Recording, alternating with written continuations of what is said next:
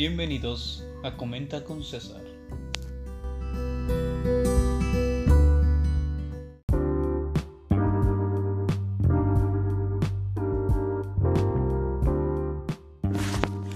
Hola, ¿qué tal? Bienvenidos a este su podcast. Mi nombre es César Ranier Reyes Cruz, estudiante de la Escuela Normal Experimental de Tepoztlán del estado de Oaxaca. Actualmente curso el cuarto semestre en Historia de Educación Primaria. Y es un gustazo, es un gustazo saludarlos el día de hoy. Eh, como saben, este canal de podcast de, su, de mi persona se trata de la educación como futuro docente, donde se ven temas muy importantes. Y como alumno y como futuro docente entra este tema importante para mí a considerar. Es uno de los, más, es uno de los temas más vistos, creo yo, pero poco realizados, que es la evaluación. La verdadera evaluación, no asignar un numeral solamente por un examen, sino la verdadera evaluación. Y para esto traigo el tema de la evaluación auténtica centrada en el desempeño, una alternativa para evaluar el aprendizaje y la enseñanza. En palabras de Linda Berlín, las cosas que se evalúan son útiles como soporte dinámicos para la reflexión y la acción, más que como productos estáticos como dar por sí mismos. La demostración del desempeño real de los alumnos es la mejor manera que hay de evaluar las competencias que han adquirido. A esto nos basamos con lo siguiente.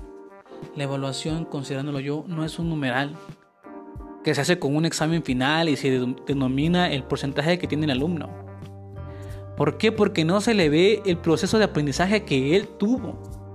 En un examen final pueden haber muchos factores que interrumpan lo que verdaderamente y cómo se volvió competente el alumno al trabajarlo en modo de competencias. Porque competencias, aclarándolo de nuevamente, porque se ha manejado en nuestros podcasts, las competencias no es hacer que los alumnos compitan entre sí, sino es volverlos competentes.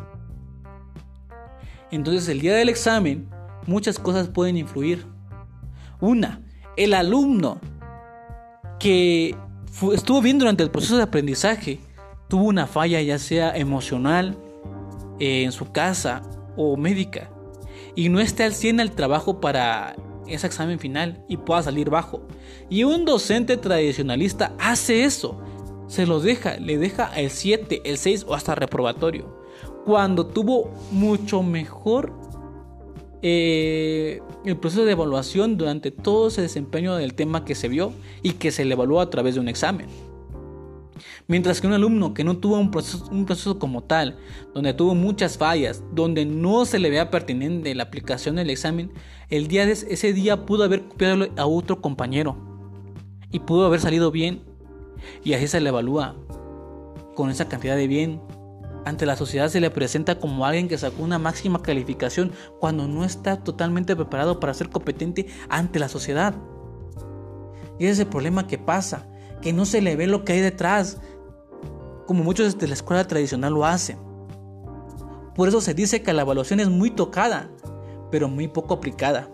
Porque la verdadera evaluación auténtica es la que debe hacer una ruptura ni un desfase entre los episodios de enseñanza y los de la evaluación.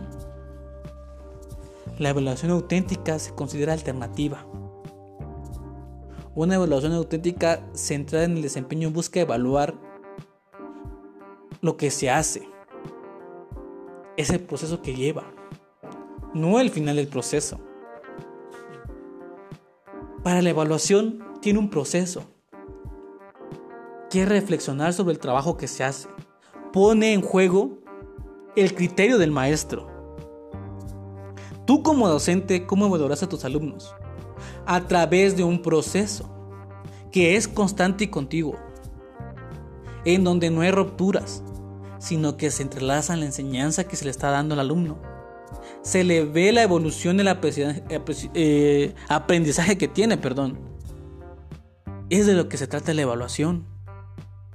Tener esa reflexión como docentes para evaluar a un alumno, no por un simple numeral de un último examen y con eso se va a quedar, Puedes aplicar un examen, pero un examen de diagnóstico, para reforzar lo que tu alumno ya trae consigo, para engrandecerlo, para hacerlo competente ante la sociedad que demanda.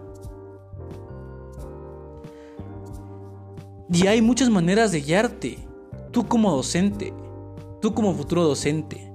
Existen muchas herramientas. Entre ellas entran las rúbricas. Las rúbricas como herramienta de evaluación. Las rúbricas son un elemento importante para evaluar las tareas que no se deben calificar con un numeral, sino para mejorar el desempeño del alumno en cuanto al trabajo. Porque son las rúbricas son guías de escala, donde establecen niveles progresivos de dominio o paricia relativos al desempeño que una, una persona muestra respecto de un proceso o producción determinada. Las rúbricas pertinentes para evaluar tareas que no implican respuestas correctas o incorrectas, en el sentido tradicional del término. ¿A qué refiere a esto? Que se evalúa lo que se le hace en ese trabajo, un ensayo por decirlo así en un nivel académico superior, donde se evalúa lo que el alumno aprendió de aquella lectura o de lo que se le hace el ensayo, donde no hay una respuesta correcta a lo que se hizo, sino el aprendizaje que consiguió y base de ahí ayudarlo a seguir a progresarse esas habilidades o a explotar ese potencial para hacerlo mucho más competente. También, como ahumada, conoce a las rúbricas como matrices de valoración. Y ahí lo dice, concretamente matrices de valoración.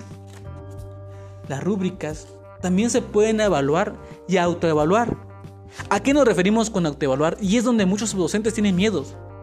Porque también se le da la oportunidad a alumnos o en vidas o en parejas de autoevaluarse. Los maestros temen porque los alumnos se consideren con una calificación alta. Pero para eso entras tú docente, para aclararle a los alumnos, hacer un acuerdo y hacerlos reflexionar a ellos mismos de cómo es su trabajo, de cómo es su aprendizaje, para que el alumno mismo se haga una autoevaluación él y considere él con juicios de valor si en verdad es la adquisición de aquel conocimiento que él tuvo y aquella puntuación que se ha asignado. Igual entre compañeros. Y ese miedo se debe perder porque tú docentes eres responsable para realizarlo. También para poder evaluar y sentirte más amplio es la cultura, del portafolio. El portafolio no significa que vas a meter un papeleo en sí o un bucharal de papeleos.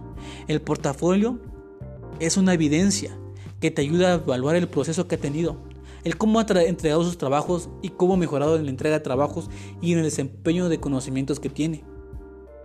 Al igual que la pandemia que estamos atravesando nos ha hecho trabajar con la evaluación electrónica y el portafolio electrónico, donde podemos meter mucho más requisitos que solamente papeles, como herramientas audiovisuales, multimedia, fotografías, videos, fotografiación, etc. Todo lo que se preste lo puedes meter ahí. Y eso te va a ayudar a ti, docente, para evaluar significativamente a tus alumnos, no para que con una actividad final designes si en verdad participó o si en verdad aprendió algo. Porque pueden influir muchos, muchas cosas que pueden que tu alumno pueda salir bajo. Depende de ti, docente. Sin más que decir, me despido. Hasta la próxima.